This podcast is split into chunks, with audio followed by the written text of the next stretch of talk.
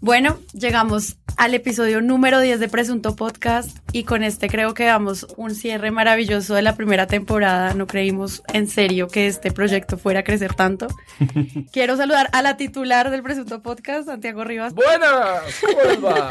María Paula Martínez. Buenas, buenas. Y darle las gracias a César Rojas por acompañarnos. Hola. Hola a todos. Volvimos a Corde. Queremos dar las gracias a ellos también por habernos alojado durante toda esta primera temporada. Y hoy vamos a hablar de fútbol. Pero no de fútbol, sino de cómo los medios están transmitiendo desde que empezó y lo que nosotros creemos que va a pasar de aquí a que se acabe el mundial. Para empezar, hablemos de eso. ¿Cuál es el papel de un medio de comunicación?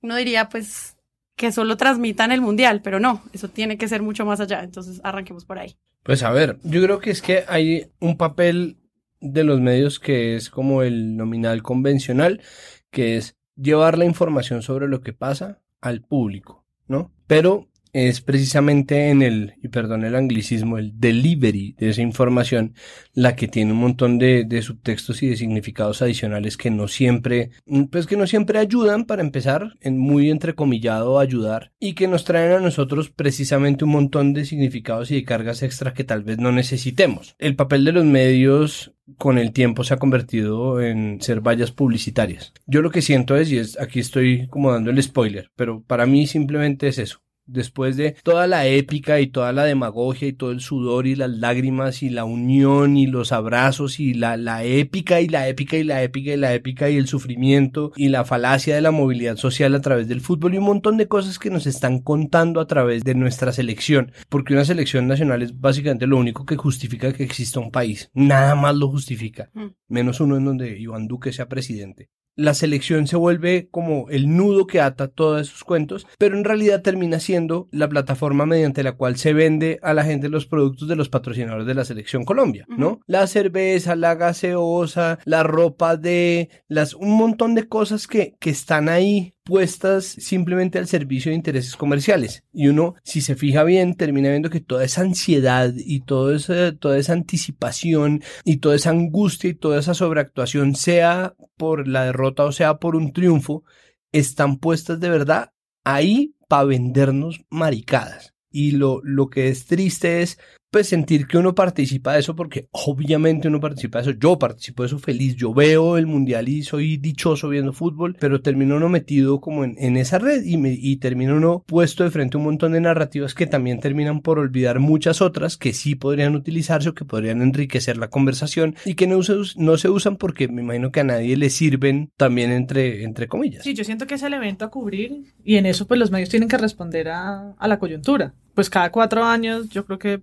es lo mejor que le puede pasar a un periodista deportivo, que lo manden a Rusia o a Sudáfrica o a donde sea, a cubrir lo que sí es el evento más importante del que yo sí creo que es el deporte del que más notas, junto con tal vez el ciclismo, se hacen en Colombia. Uh -huh. Y por supuesto no será igual la forma en que cubren en otro país, el, en algunos otros países el mundial, como lo que pasa en América Latina o en ciertos países eh, donde esto es de verdad el evento más importante. En, en, Europa también tienen el rugby, también, no, tienen otros certámenes también de competencia, pero nosotros yo creo que pues hacemos las monas, es, es el evento. Entonces los periodistas hacen eso. Lo de la publicidad lo sentimos todos desde la infancia, ¿no? Como eh, tiro de arco, ¿qué? ¿Cómo era? Tiro de, tiro de esquina, vinil-test de pintuco. No, eh, no, con Avi, faltan con 15 minutos vinil-test de pintuco. Y, tiro de esquina, esquina, con, Avi, Tiro de esquina con Avi. Hay tiro de esquina a favor del equipo de Colombia. Tiro de esquina, tarjeta con úsala en cada esquina. Ganó Toro. Faltan 15 minutos, 15 minutos. De con de. Y a mí nunca se me va a olvidar el guerrillero Desmovilízate, que era como... Ah, sí, claro. Solo en este país vemos fútbol y mientras tanto sale como... Aquí tu familia te espera. Invitarlo a vivir la pasión del fútbol en su casa. Su familia en Colombia lo esperan para hacer un solo equipo. Porque Colombia somos todos. Desmovilícese, vuelva a jugar. Y usted ahora, podría estar viendo este partido con nosotros, guerrilleros movilizados. sí, que era horrible. Qué horror, sí. Y siento que ahora se nota mucho más en radio. Eh, yo he estado escuchando mucho los partidos por radio y de verdad que la, pro- la, la propaganda de Arden Formen me tiene desesperada porque es una es un llamado al gol.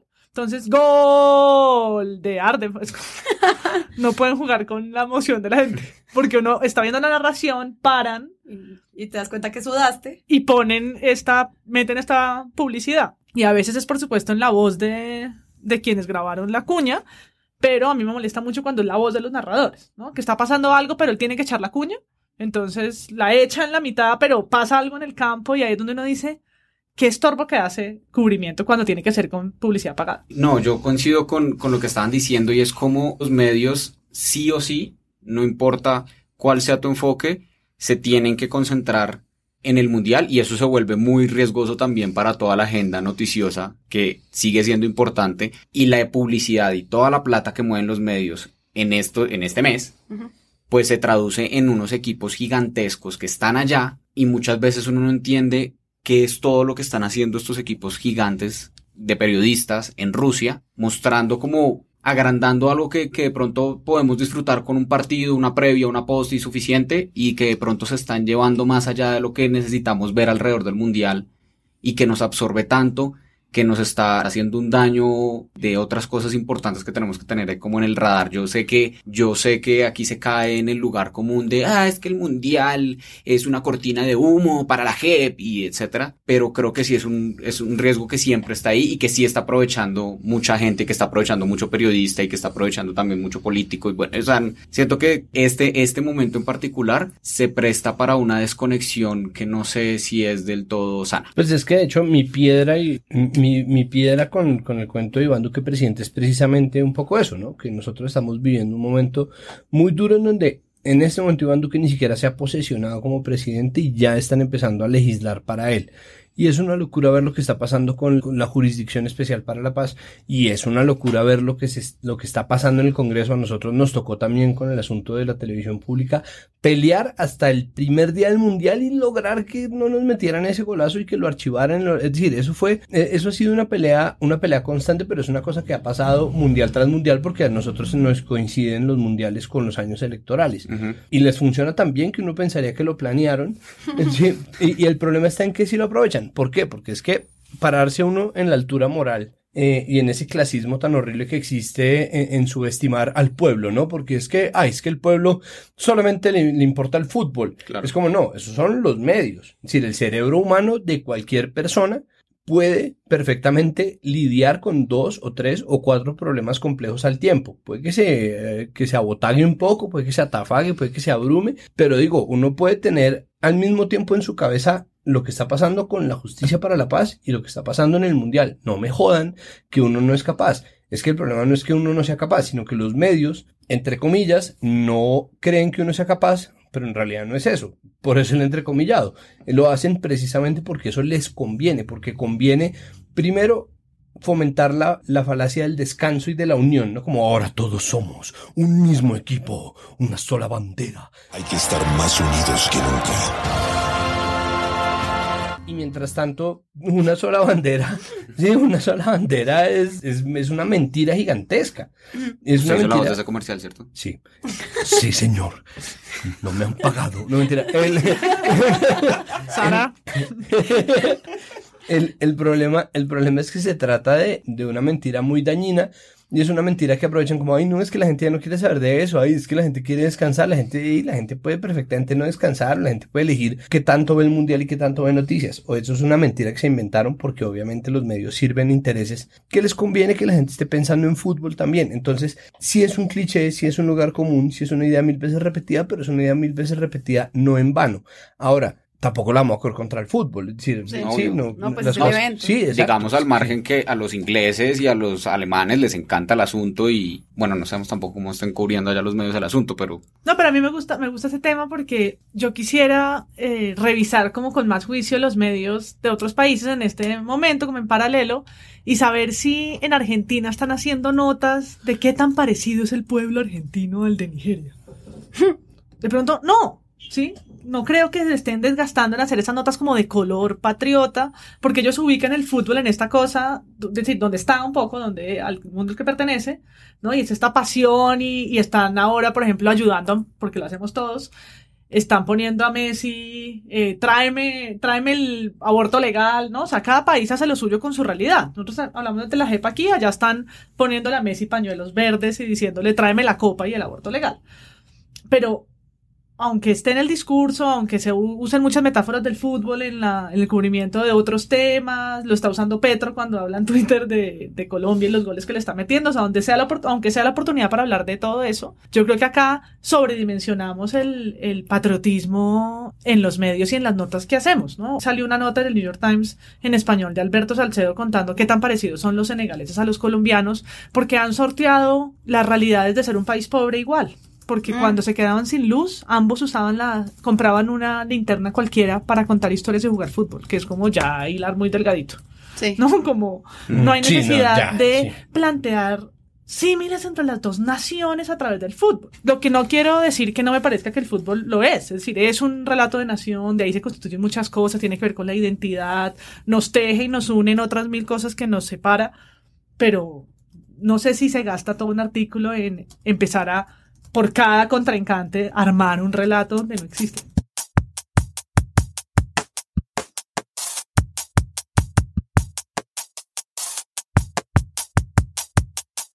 Sí, a mí esto me da pie para preguntarles entonces qué es lo que cubre el periodismo deportivo en el Mundial. O sea, ellos van a otro país y arrancan a pensar un consejo de redacción en el que plantea una serie de temas que muchas veces son sobredimensionadas, pero entonces arrancan también con, vamos a poner a estos periodistas a que estén con el público una previa de una hora antes hablando con los fans. No sé ustedes cómo ven estos formatos de cómo vamos a plan cómo vamos a cubrir el mundial y cuáles son esos temas que puede cubrir el periodista deportivo allá. O sea, ¿te limitas solo a hablar del partido o qué otras cosas pueden decir? Yo he participado, yo estoy participando en este momento. Yo soy, es, terrible porque yo ahorita soy juez y parte, pero yo estoy haciendo parte de la mesa de, del resumen del Mundial Diario que pasa por Caracol Radio.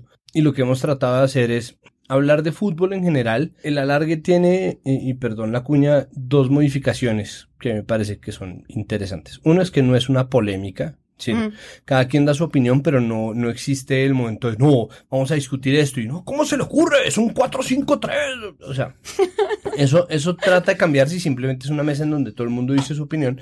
Pero además lo que estamos tratando de hacer y lo que ha consistido en mi papel es poner música de todos los países que están participando y dar datos, sí, dar como eh, información sobre qué se come allá, cuál es la comida típica, cómo se celebra de noche, cómo bla bla. Realmente son cosas muy corticas que buscan dar un poco un contexto y ahí van saliendo como otras cosas y otras charlas y otras conversaciones. Eso en idea no es muy distinto a lo que yo hice en algún momento en eh, Señal Colombia que hizo nuestro mundial. Nuestro mundial era una tropa de gente en Brasil buscando todas las posibles cosas culturales que había. Entonces era, claro, no podíamos entrar a los partidos, fue un esfuerzo de última hora cuando ya no había acreditación posible de nada. Entonces era como, Colombia juega contra Grecia, vamos a un restaurante griego a buscar la comunidad griega de Sao Paulo. Bueno, ahora va, va contra Japón, entonces vamos a buscar a, pues, en la, la, gran inmigración japonesa en, en, Brasil. Después vamos a buscar, eh, bueno, a ver qué hay de, de, Costa de Marfil. Bueno, nos pusimos como en esa tarea de buscar. Pero habían cuentos cosas para echar. Había muchos cuentos para echar. Entonces, claro, pero ahí está el punto, está en el cómo. Mm. Eh, porque sí, todos los medios han hecho ¿Cómo es este país o cómo se vive? Colombia los saluda a esta hora desde la playa del río Kazán, donde hemos inclusive hoy, donde es un plan de domingo, el paseo de olla ruso. Entonces ponen Kalin, Kakalin, Kakalin, ta, ta, ta. Rusia es el país más grande del mundo, tiene tantos metros cuadrados y bla, bla, bla. se toma vodka, pero no sé, como que nadie hace conexiones de nada, sino simplemente sueltan como datos. Eso por un lado y por el otro lado está cómo se vive o cuánto cuesta un día en el Mundial de Rusia. Entonces, no, si usted coge el metro, le cuesta tanto, tanto, le cuesta esto, porque es lo más fácil de hacer y la gente pierde lo esencial que es finalmente lo que guía todo lo que pasa en torno al mundial, que es contar historias, ¿no? Uh -huh. Contar un cuento. Y contando el mismo cuento siempre nos perdemos de los otros millones de cuentos que hay para echar y que nosotros no estamos fijándonos porque aparentemente a la gente eso no le importa. No, yo, yo creo que se fueron 80 mil colombianos o llegaron 80 mil colombianos. Vi una cifra así en, en medios a Rusia. Uh -huh. Los estadios están amarillos y tienen equipos, como dice César, de periodistas allí. Tienen que hacer historias, o sea, se fueron a contar historias. Ajá. Yo creo que la innovación está en cómo lo hacen. Yo creo que todos estamos eh, acostumbrados un poco al formato televisión, donde está todo el mundo ahí listo. Hagan, hagan la celebración, hagan la polla, ¿no? Sí, que se nota Eh, cuando el camarógrafo dice al aire y todos empiezan a saltar. Todos empiezan a saltar atrás de la cámara. es lo máximo. Eh, pero yo sí creo que uno, de hecho, como con otros temas, sí, si a punta de violencia hemos aprendido un montón de geografía y del mundo, pues el fútbol es otro prisma para también aprender de países y de la realidad y de las tradiciones, incluso de las de los objetos, etcétera, durante estas semanas, ¿no? A mí las tribunas me encantan porque claro, cada cada hincha lleva los objetos de la nación, no del fútbol, lleva la camiseta, pero en los, cuando juega Egipto estaban con cosas de faraón, juega Colombia y pues los demás verán el cóndor, el sombrero volteado y se preguntarán, ¿qué mierda es eso? ¿No? Claro, pero al mismo tiempo hay sombreros de vikingo de Colombia y hay disfraz de Goku de Colombia. pero, a Sí, mí, sí, sí. pero a mí eso me encanta, Carnaval. ¿no? Como ese carnaval, porque eso carnavalesco del estadio es lo que a mí me llama la atención. Es ese lugar para comportarte como en un carnaval. Es un poco la ruptura de las reglas, la incorrección. Pero lo igual que- los medios lo que hacen no es simplemente mostrarlo, no hablan de eso, no es más como, como miren lo que está pasando como una imagen más que otra cosa, no hay como un interés por narrar algo más que simplemente mostrar que la gente está pasándola bien. A propósito de lo, lo que dijo la mesa de periodismo holandés, entonces nos dedicamos a hacer historias de esos hinchas que son nadie, con todo mi respeto, comunes y corrientes, que Caracol estaba tratando de mostrar que ellos no eran narcotraficantes ni habían destapado caletas de coca para ir a Rusia, como lo insinuaba incorrectamente esa mesa. Entonces hicieron un montón de notas de mira, ella es profesional. ¿Qué profesión tienes? Graduada en ingeniería. ¿Y tu novio? También es profesional, mira, ahorraron y son gente de bien y decente que no vino a Rusia Sí, que desgaste. con plata de la cocaína. Que Ellos es pagan innecesario. para visitar la hacienda Nápoles, no la compraron con su plata. Sí, pero eh, vi una nota larguísima de gente a la que le preguntaban qué profesión tenía y cómo había hecho para pagar el mundial, que era como, En serio. ¿por qué estamos respondiéndole a una mesa absurda donde hacen un comentario pendejo y mal? Está mal y está bien que lo critiquemos y, y se hagamos ese ejercicio contra el periodismo, pero no que hagamos 12 minutos de una nota en televisión justificando que nuestra gente, nuestros hinchas son colombianos que se sudaron el dinero para ir. Pues hay que decirles a los holandeses que aquí hay gente trabajadora, pujante. Mire, ¿usted qué hace? Tecnología de sistemas, Ingeniero. química farmacéutica, ama de casa, Ama de casa, mejor todavía, muy bien. abogada. Abogada. Yo soy ingeniero. Gente única y exclusivamente, mi queridos holandeses, trabajadora. Eso es lo que está Colombia y esa es la marea amarilla de la que se habla. Como si traficar con drogas no requiriera trabajo, pues no entiendo. Eso es un camello. es un cabello muy bravo. El punto con el que iba de los grandes equipos periodísticos, yo creo que, que lo anecdótico es muy interesante, pero me gustaría ver un poco más y me gustaría ver como un poco más de innovación ahí. Yo quiero hacer ahí mención especial a lo que está haciendo Alejandro Pino Calat, que no sé si lo han visto por ahí. Sí. El hombre en sus ratos libres coge Instagram y hace historias de Instagram y habla de los monumentos de Moscú o de los monumentos de Kazán y por qué ocurrió esto y lo otro. Y hay como un descanso de cosas que no sean futbolísticas.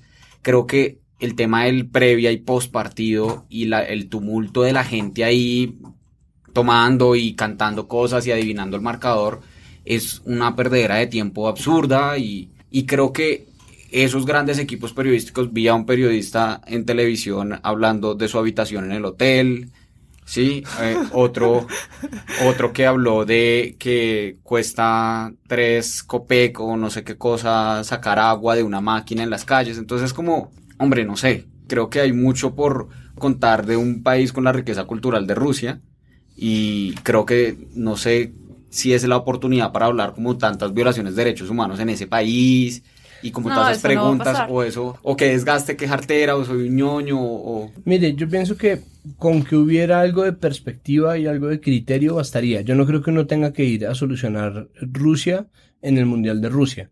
Es decir, está bueno que el fútbol se politice, el fútbol sí es una sublimación de la guerra, son batallas que además se dan de manera aleatoria, sirven como sirven las películas, como bueno, ahora pongamos a los samuráis a pelear contra los elfos, listo, película, ¿no? Entonces aquí es como, bueno, y si ponemos a los peruanos al azar, entonces, ¿qué salió? ¡Ah! No, salió este país que es el país de la gente más alta del mundo, buenísimo, y salió estos que son inmigrantes, todos de no sé dónde, no, buenísimo, y tenemos este que es la potencia europea, no, genial. Se, se crea una narrativa a partir de, de unas batallas aleatorias, es, de verdad es un simulacro de guerra lo que pasa ahí. Y como en la guerra, mucho de lo que se dice se dice para desviar la atención, ¿no? Como el 5-4-3, las formaciones, la- las, las parábolas, ¿no? La, la hipotenusa del, del pase y del no sé qué, y la táctica del este, cuando el fútbol tiene unos principios muy básicos, pero es para que pueda seguir habiendo una narrativa. Todo esto para decir que se va a ver un mundial de fútbol. Ok, hablemos obviamente sobre cómo un mundial tiene pretensiones imperiales, ¿no? Y cada país hace lo que puede. Venezuela ya tuvo su Copa América en donde trató de ser la Venezuela que recibe a toda Latinoamérica y bla, bla, bla. O sea, esa narrativa sí se teje, pero no es algo que ningún periodista deportivo esté llamado a solucionar. A mí me mandaron, por ejemplo, a, cubrir el Festival de Cine de La Habana. Yo no me voy a parar en- cuando estoy haciendo una nota sobre el Festival de Cine a decir, claro, y los blogueros, no sé qué. Sí, se puede insinuar, se puede hablar, pero eso se puede hacer desde acá. Uno tiene que ir a Rusia a solucionar los problemas de Rusia. Y hablando allá va a ser exactamente lo mismo que hablando acá. Entonces, no ¿será ese realmente el papel que nosotros esperamos de Pero, pero Ah, no, digamos, sí exportarlos, hubo, sí hubo escenarios para hablar de temas políticos y la FIFA siempre quiere que el fútbol no se mezcle con la política, pero es que es inevitable. O sea, el partido de Suiza contra Serbia tenía cuatro jugadores que eran de Albania, que eran de Kosovo, los jugadores que hicieron gol, hicieron el águila de dos cabezas de Albania, y eso, y eso fue una vaina, o sea, lo que significó para ellos, finalmente los multaron, ¿cierto?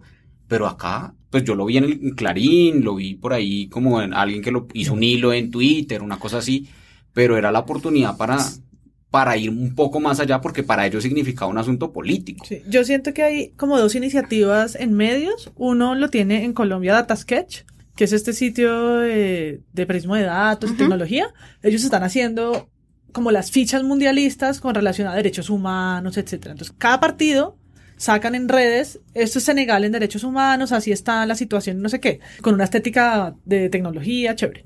Y eso mismo lo está haciendo Cosecha Roja en Argentina. Entonces tiene como tarjetas mundialistas y por cada partido que se juega saca la tarjeta como con seis ítems. Y uno Chévere. es género, violencia, eh, violaciones al derecho internacional humanitario. Entonces, bajo la narrativa del fútbol, entonces ahora les voy a contar lo que un poco tú dices. Es una oportunidad para hablar de países de los que nunca se habla. Sí, lo- y una oportunidad para traer como esa agenda a propósito que estamos hablando de Senegal, a propósito que estamos hablando de los jugadores, de dónde vienen, de su origen, de la migración, de la patria, de la cultura, porque el fútbol es eso.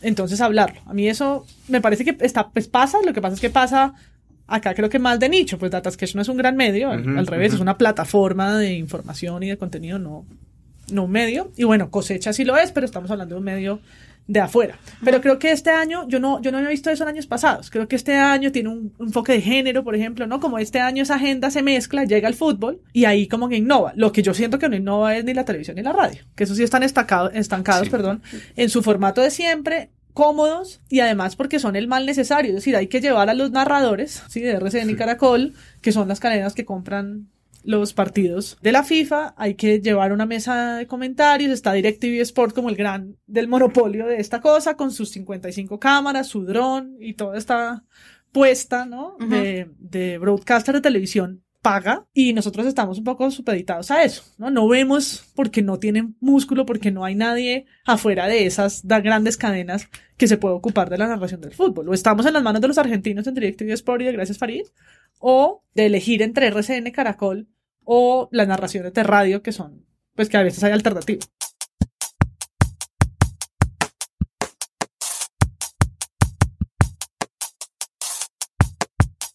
Hablemos de mm, estos, de estas nuevas agendas que empiezan a ingresar. Y no sé, quería resaltar, por ejemplo, la denuncia que estaban haciendo AJ Plus y otros medios sobre el papel de las mujeres, o el machismo, o el racismo, o el clasismo. Como que empiezan a hablar de estos temas. No sé ustedes cómo ven esos, esos, esas agendas dentro del mundial. Y arranquemos por ahí. Yo siento que el fútbol es racista, machista, eh, xenófobo, etc. Y está mal, pero Pero no se hablaba me de parece eso difícil ponerle moralismo que alguien en la tribuna grite que es que este no negro muévete.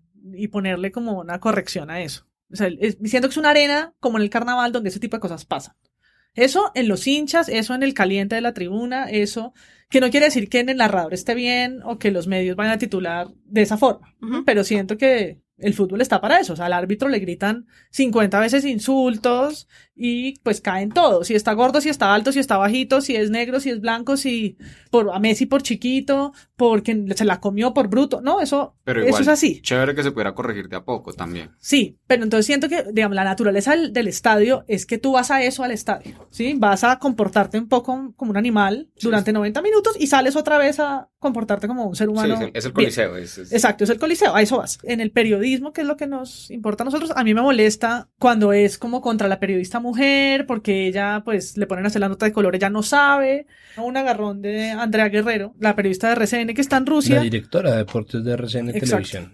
con eh, Lisandro Rengifo, que es un periodista del tiempo, ¿no? Porque ella ha estado cubriendo los partidos, muy emotiva, de hecho estuvo muy triste en el primer partido que Colombia perdió, Se le cortó la voz. Se le cortó la voz, cuando estaba diciendo que ellos estaban saliendo muy tristes, se le cortó la voz, y cuando entrevista a James, cuando logra la entrevista de James, esa entrevista corta que está atrás con los logos, le pide un abrazo, y, le, y ella se da un abrazo con él, y entonces sale este periodista del tiempo a decir en Twitter, una niña en rueda de prensa le dice a Peckerman, estamos con ustedes, y ayer otra le dice a Hamen, ¿le puedo dar un abrazo?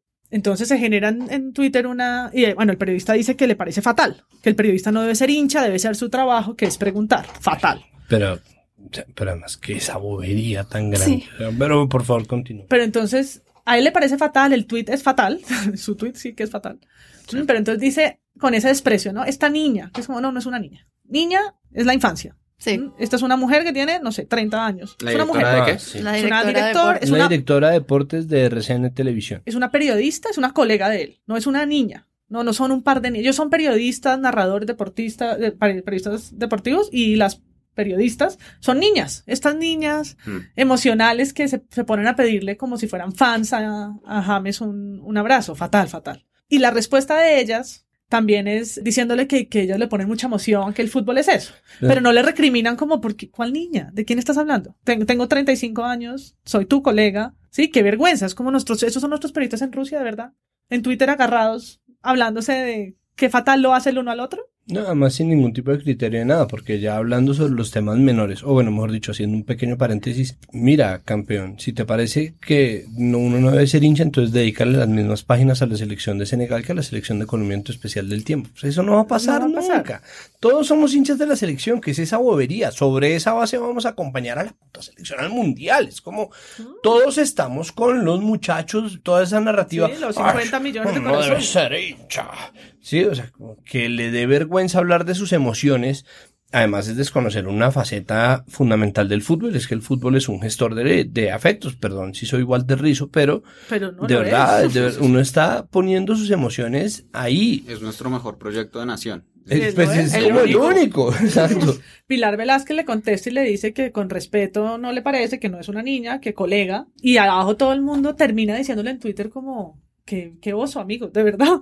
Pero además es el pequeño reflejo del el fenómeno grande del periodismo deportivo y es el papel que se le da a la mujer periodista en el periodismo deportivo. De acuerdo. Entonces, y yo lo venía comentando con ustedes hace un rato y era, hombre, es que a mí sí me gustaría ver a una narradora en el partido, me gustaría ver a una comentarista, pero es que en las mesas de transmisión de televisión, de radio, bueno, de televisión me consta, están tres señores ahí sentados. Y son los tres, uno que narra, otro que comenta y otro que es el especialista y el del gran análisis. Pero yo creo que una periodista como Graciera o como, o como Guerrero están en las capacidades, pero sin duda. Ahora, no sé si es que ellas prefieren estar en, en la zona mixta o lo que sea, pero están en las capacidades de estar comentando al lado de Javier Fernández el partido o al lado de Javier Hernández o lo que sea, el partido y decir que esta táctica funciona o no funciona. Y es un espacio que no se les abre Todavía no sé por qué. Permíteme hacerle un poco de mansplaining ahí. Pues lo que pasa es que antes el mercado de oferta en periodismo deportivo era un mercado en donde el nombre contaba mucho porque eran muy pocas las plataformas. Nosotros todavía estamos dominados por una concepción muy antigua del periodismo deportivo, que es el periodismo deportivo de Carlos Antonio Vélez, de Hernán Peláez, de Iván Mejía, de Javier Hernández Bonet, de Weimar Muñoz, de, bueno, debe haber un par más, Rentería, de Eugenio es decir, un periodismo en donde el nombre contaba mucho y si usted lo ve son muy pocos nombres, o sea, sin contar pues quién ha muerto y quién no, pero de- es decir, siempre han sido muy pocos nombres, César Augusto, o sea, hay unos, unos nombres específicos ahí, que son los que han absorbido toda la atención y eso se debe a que es gente que ha impuesto su criterio por encima de los otros, ¿no? Ser un buen polemista todavía es muy apreciado porque los que ostentan el poder del periodismo deportivo son exactamente esos, pero el periodismo deportivo sin querer queriendo, y ojalá siga así, ha cambiado y ha abierto y ha diversificado y ahora existe mucha más gente, existe una nueva generación de personas que no son tan dados a la polémica y son en cambio más dados a la conversación, cosas muy interesantes que, que, pasan en general en los medios. Se ha abierto poco a poco eh, el fútbol a la cultura, entonces ya no son los periodistas deportivos de vieja escuela que están solamente educados para saber de deportes y de nada más, que todavía se ve y todavía pasa. Entonces, ¿Por qué? Pues porque ese sistema viejo es el que todavía nos rige, pero eso tarde o temprano va a terminar de cambiar. Así no lo queramos, es decir, así mucha gente, o así no lo quieran, pues, pero digo, así mucha gente esté haciéndole resistencia, eso es algo que eventualmente va a cambiar, pero la verdad es que ese sistema es simplemente un reflejo del momento en el que había periodistas que no dejaban subir a los otros porque necesitaban imponer su opinión, porque su criterio era lo que los mantenía ahí, su criterio era lo que les daba el sueldo. Ahora existen otros valores, ¿no? La narrativa, entonces la perspectiva que se le da a las cosas. Es un cambio más o menos positivo contra el que ellos muchas veces se resisten, me refiero a la gran cúpula como el periodismo deportivo, que es capaz de generar ese tipo de, de, obstrucciones aún, pero que no va a terminar teniendo éxito, pues porque además eventualmente todos se jubilarán y lo que sea. ¿Qué pasa con las mujeres? La mujer es la, la mujer héroe, es la que ayuda a construir la trinchera, es la que lleva la cocina para el frente, ¿sí me entiende? Como es, es, son exactamente los mismos papeles machistas que se asignan en la guerra, porque se asume desde el machismo que la mujer no puede adoptar papeles de ni de estratega, que es lo que hace el comentarista, ni de voz cantante, que es lo que hace el locutor, ni de nada que no sea ir a los camerinos a hacer es lo mismo, notas de color y a decir eh, qué pasó o a tratar directamente con los jugadores. Sí, hay unos, hay unos experimentos muy interesantes. Sara Castro es una gran periodista deportiva. A mí Pilar Velázquez me parece que está haciendo un gran trabajo de corresponsalía. Van saliendo poco a poco cosas, pero en general lo que la gente concibe es sin mala intención, o sea, sin, sin querer hacerles la zancadilla, pues que las mujeres están como en un subpapel y mientras nosotros nos sacudimos de eso, mientras pasa, por ejemplo, que la vergüenza a la que someten a este periodista del tiempo va cambiando la mentalidad, pues las cosas todavía se ven un poco como eran hace 30 años. Y los, los hombres son los futbolistas en, la, en el terreno y el camarógrafo siempre va a buscar a la hincha guapa en la tribuna. Ah, siempre. O sea, sí, eso siempre. es un clásico. Eso es un clásico y uno está viendo fútbol con los amigos y entonces el amigo, uy, mira esa de, Pol esa de Polonia, uy, qué lástima que le hayan sacado el mundial. Sí, que es como, oh, mucha, esto no cambia. Sí, o sea, nosotros reiteramos eso todo el tiempo. Uh -huh. Todo el tiempo están sacando cuál es la, la más mamacita de la tribuna y el camarógrafo la persigue. Esa es su misión, lo tiene anotado en una agenda. Y nosotros asistimos a ese evento, en el que los jugadores están ahí, son los hombres los que juegan, en la tribuna buscan a la chica con la camiseta más, con más escote y mejor, con la bandera más, más pintada en su cachete y sus labios rojos. Y los comentaristas pues son hombres y las mujeres son las que van al camerino a darle abrazos a los jugadores. Es patética la escena, pero es la que... Porque además hasta el comentarista habla del asunto. Eh, pero es que la gente piensa que eso no es una emoción. O sea, la, los periodistas deportivos... Ay, sí, la gente que se queja porque las mujeres son muy emocionales eh, está olvidando que la rechera también es, un, es una emoción, es un sentimiento, es el producto de, una, de un crecimiento hormonal, o, es decir, de una secreción, lo mismo que la tristeza, la frustración, el desconsuelo, eh, la alegría, la, la ansiedad, todo lo que viene con el fútbol es emocional y eso también incluye pues la rechera que hacemos, o sea, a, a mí no me gusta, pero, pero eso simplemente va para probarle a todos los periodistas que les parece que el fútbol es súper racional, pues que no, en no absoluto, todo lo contrario, el fútbol es absolutamente irracional, esa es la maravilla del fútbol.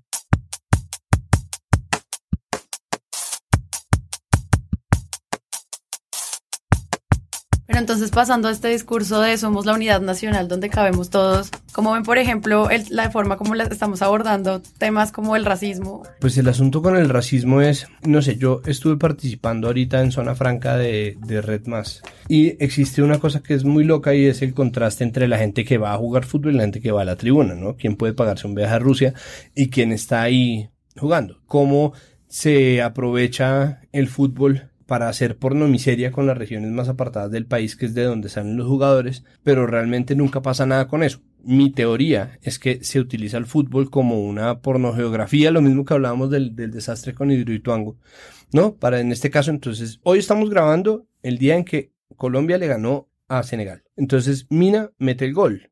Y de inmediato, guachené esto, guachené aquello, hermoso guachené. Entonces salen los petristas a mostrar que en Guachené ganó Petro las elecciones, ¿no? ¿De qué sirve? De nada. Pero ahí está, ganó Guachené, Guachené, la tierra del no sé qué. Y entonces empieza a contar el cuento de la movilidad social, ¿no? Del chico que salió adelante, que no influye en absoluto en la prosperidad económica de Guachené, aunque abra una fundación y ayude y haga lo suyo. Pero entonces se cuenta el cuento de Guachené. Después eh, es que sí, esta región olvidada, que tiene 5.000 habitantes y no sé cuántas veredas y tantos corregimientos, es una cabecera municipal ubicada al noreste, bla, bla, bla, y el Cauca, no sé qué, entonces se vuelve a mirar el Cauca Negra, entonces lo que se hace, yo creo, yo creo que lo que se hace es, primero, ayudar a que nos lavemos las manos con nuestro racismo endémico que no nos impide en la práctica de verdad proveer de un mejor país a la gente que tenemos marginada, a la gente que conscientemente la colonización empujó, ¿no? A las playas y a las selvas y a los pies de monte y después cuando vieron que los pies de monte daban, entonces los sacaron de allá y entonces se habla de eso precisamente para no tener que volver a hacerlo, para no tener que ayudarles, para no tener que mandar plata, para no tener que hacer un acueducto. ¿Para qué? Si ya hablamos sobre el gran éxito, porque sí, para nosotros, ¿qué es Asunción, capital del Paraguay? No, pues es la finca de Chilabert. Muy bien. Entonces, Guachené es el lugar donde nació Mina y ya. Y pues la mamá de Mina, porque si no, ¿cómo habría nacido Mina? ¿No? No, no lo parió un Yarumo. Entonces, ahí está, pues ahí está toda la narrativa y lo que se hace es simplemente aprovechar eso para enunciarlo, señalarlo, conmovernos todos juntos y después nunca más volver a mirar a Guachené. Hola Carlos, muy buenas tardes. Pues aquí la felicidad en Guachené es absoluta. De futbolistas, Davinson Sánchez, la gran figura del partido. Jerry Mina, aquí en esta tierra se respira fútbol y todos están de celebración porque nuestra selección Colombia pudo clasificar, pudo pasar a octavos de final. Yo me encuentro con el profesor Seifar Aponzá, quien ha sido el entrenador de Jerry Mina, quien le ha seguido los pasos, ha sido su formador. Me imagino que se siente orgulloso de Jerry. Y en eso radica realmente ese racismo, que es un racismo que se lava las manos haciendo la acción buena de señalar, mira, y este negro hermoso, ¿sí? Es como, no perdemos la oportunidad de, y este negro, no sé qué, y este negro, dice cuando este negro hermoso que nos trajo la victoria es un chico que nació sin zapatos en Guachené y que vivió toda su vida con un solo libro y un cuaderno de anotaciones y bla, así las cositas que tenía y ahora mírenlo, un tipo próspero y es como, bueno, ahí Guachené no mejoró, digo, con Guachené no va a pasar nada, lo lamento, pero y eso va a pasar y volvemos. Condoto, Caloto, Nuquí, Ungía, Quibdó, Necoclí, eh, Caucasia, todas las zonas azotadas por todo tipo de violencia, Urabá, eh, la sabana de Sucre y Córdoba, todo, todo, todo, todo, espléndidos jugadores de fútbol. Todos siempre aprovechamos ese, ese cuento, contamos el cuento, mostramos el municipio, mostramos el, el mapita en donde queda esa vaina y después nos olvidamos por completo porque ya lo recordamos, ¿no? Ya les dimos su cuota y su cuota está precisamente ligada a eso, a la movilidad social aleatoria que es el fútbol. Sí, yo creo que lo hacemos con todos los deportistas, lo mismo con Nairo, ¿no? Nairo, grande, Boyacá y todo lo que construimos como alrededor, alrededor del personaje. Yo siento que es una costumbre del periodismo, como con las masacres y como con todo, que es esa nueva forma de geografía, que como decía Santiago, está en el fútbol muy pegado a lo épico. Entonces la construcción de eso que nos encanta, porque las historias donde alguien de ascenso social nos privan, pues los vemos todas las noches en las telenovelas y las repetimos en los medios. ¿no? ¿Cómo llegó a Rusia este personaje que nació, que jugó siempre descalzo en una cancha de barro? ¿Cómo fue que hizo para llegar hasta Rusia? ¿no? Que son esas cantidades de adjetivos que usan, esas comparaciones medio absurdas, de siempre de superación, de lucha, y esas historias a nosotros nos encantan. Sí, al público colombiano le priman las historias de superación de las canchitas a las canchotas. Entonces creo que es como más de lo mismo que yo siento que es que ya se vuelve aburrido. Sí, a mí cuando ya empiezan a echarme las historias del pueblo de- que no tienen profundidad de nada porque son a partir de un personaje que no ni hizo al pueblo ni lo representa en su totalidad, pues uno se aburre, uno se aburre. Yo por eso me voy como a, a las narraciones donde están hablando de la jugada en ese momento, de lo que uno puede un poco divertirse, porque siento que el fútbol es para eso, ¿no? para Ujú. divertirse y trabajar dos Mm. horas menos todos los días o cuatro. Eh, Ah, yo seis también. o seis, Sí, o seis, es que no tengo DirecTV. Entonces me tocan menos. Y no hacer tanta comparaciones. Yo de verdad que con esto de los senegaleses que bailan como los colombianos y tratar de hacer analogías ahora de lo africano, ¿no? Como eso africano. Ahora sí lo africano que viven nosotros es como no dejamos tan, tan delgado. Por eso me llamó mucho la atención como en Francia, ¿qué dirán? ¿Van a sacar el orgullo árabe o no? No sé si lo hacen en todos los países como que arrancan a decir, claro, esta provincia de donde viene este jugador de Suecia, ¿será? Pero además se presta para, un- para una, una lectura súper nociva porque esa movilidad social también se da para una lectura como, ah, pero vea que sí pudo. Entonces sí Claro. están las, y, y es súper tóxico porque, pues, Ley del Calimeño Preciado fue el último colombiano que anotó un gol hasta el 2014 y era de Tumaco, y el primero que hizo gol en el 2014 era Armero, que era de Tumaco. ¿Y dónde está Tumaco hoy? ¿En qué situación está Tumaco? ¿Sí?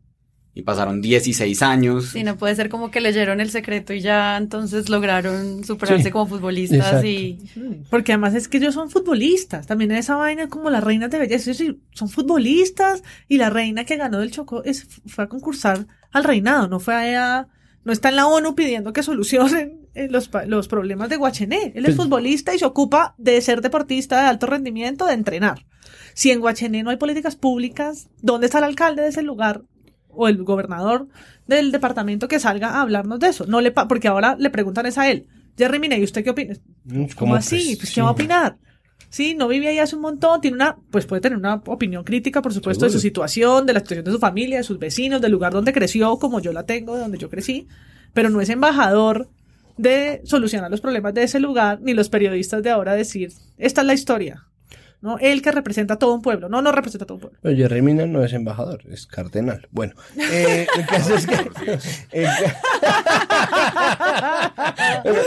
Bueno, pues ese es, ese es el cuento, el mismo cuento de Aracataca. ¿no? es el mismo cuento de Aracataca. Las vueltas, si en el mundo de la cultura es muy distinto porque a, a García Márquez lo saca corriendo el gobierno Turbay, lo iban a matar. Sí, sí, sí, sí. A García Márquez lo iban a matar, si lo iba, o, o al menos lo iban a desaparecer con el estatuto de seguridad, ¿no? El comunista, ¿no? Este comunista, el comunista, el comunista, hasta que el man sale corriendo, por supuesto con su cariño por Colombia muy mermado, pues porque lo iban a matar, los, los fachos del gobierno de Turbay, lo iban a matar, el man se va a vivir a México, y después se muere y la gente empieza... Ay, no, pero es que es antipático para que se fue a ir a México. Ay, tan Ay, anti- no. antipatriota. Tan Pues. antipatriota. Y, y encima de tan antipatriota, ¿qué hizo él por Aracataca? ¿Acaso le puso con el su novela una acueducto a Aracataca? Puta, cuando García Márquez tenía que construir berraco acueducto a Aracataca? ¿Querías que lo cavara él? Eso es No responsabilidad jodas. del gobierno, Para eso ¿no? hay un alcalde, para eso hay gobernadores, y para eso existe Y un gobierno central y regalías y presupuesto y un poco de... que se la roban. Es como... ¿Cómo, cómo, ¿Cómo se nos ocurre construir ese cuento tan loco? Y después del Mundial, es decir, después del Mundial del 2014, Tumaco siguió igual o peor, ¿no? Y Guachené va a seguir, perdóname Jerry, igual o peor de lo que está ahorita, por mucha fundación que haya, porque incluso esos son pañitos de agua tibia. Eso no tiene cómo funcionar, y menos si de verdad el fútbol es la única cuota de mención que tienen estos lugares. Eso no, eso es absolutamente inviable. Pero es que ni siquiera, a- aun si quisieran dedicarse al, al fútbol, es demasiado triste que no, que no den más. Recordemos que Falcao no ha jugado en Colombia. O sea, Ramón Falcao inició su carrera en Argentina, en River. O sea, es como que, listo, no le van a poner la escuela, no le van a poner, pero toda la oportunidad deportiva que hay allá, que hay en muchas regiones del país, se está perdiendo. Se está perdiendo y es como, se insiste una y otra vez en eso y, y nadie para bolas a, y no es una responsabilidad del jugador. Y, y el periodismo tampoco está haciendo como su esfuerzo para decir, venga, ¿por qué no hay más oportunidades acá? No, es, es contar la nota de color y con la familia en la casa y el televisor que compraron para ver a su hijo en el partido, pero no hay un- ni siquiera hay una preocupación desde el periodista para decir, pero ¿por qué las cosas están tan mal acá? Sí, yo, yo siento que eso es una cosa de, de América Latina. Cuando vi una vez un mundial de rugby en el país en el que lo jugaban, pues nunca vi esas notas en la televisión de aquí en la casa de... Sí, no me voy a acordar pisando los con nombres. pies eso- descalzos sobre el barro. No, pues no eran pies descalzos. el- Los jugadores de rugby de Francia no jugaron en pies descalzos, pero no estaban, ¿no? Como haciendo aquí con la tía, con la tía del jugador. ¿Usted qué opina de ese muchacho? otro lado tengo a Arley Mancilla, a Ponza, que es el tío de Jerry también. Eh, ¿Cómo se siente hoy, su familia? ¿Cuáles son esos mensajes para Jerry, que ha sido la gran figura del partido? Bueno, pues eh, me siento muy feliz, estoy muy contento, como muy seguramente está todo Colombia, está todo el departamento del Cauca. Ah, Qué chiquito. pornomiseria ¿Qué es como, pero. ¿por qué sacan de aquí en la casa de Carlitos Vaca? Es como, ¿por qué están en la casa de Carlos Vaca? Deja a la gente tranquila. Sí, Mario Juricic decía algo muy interesante, es que hay un nuevo formato televisivo que es el de la gente viendo televisión, viendo un partido por televisión. Y es, pero o sea, eso va desde los videos en internet del Tano Pazman dando alarido.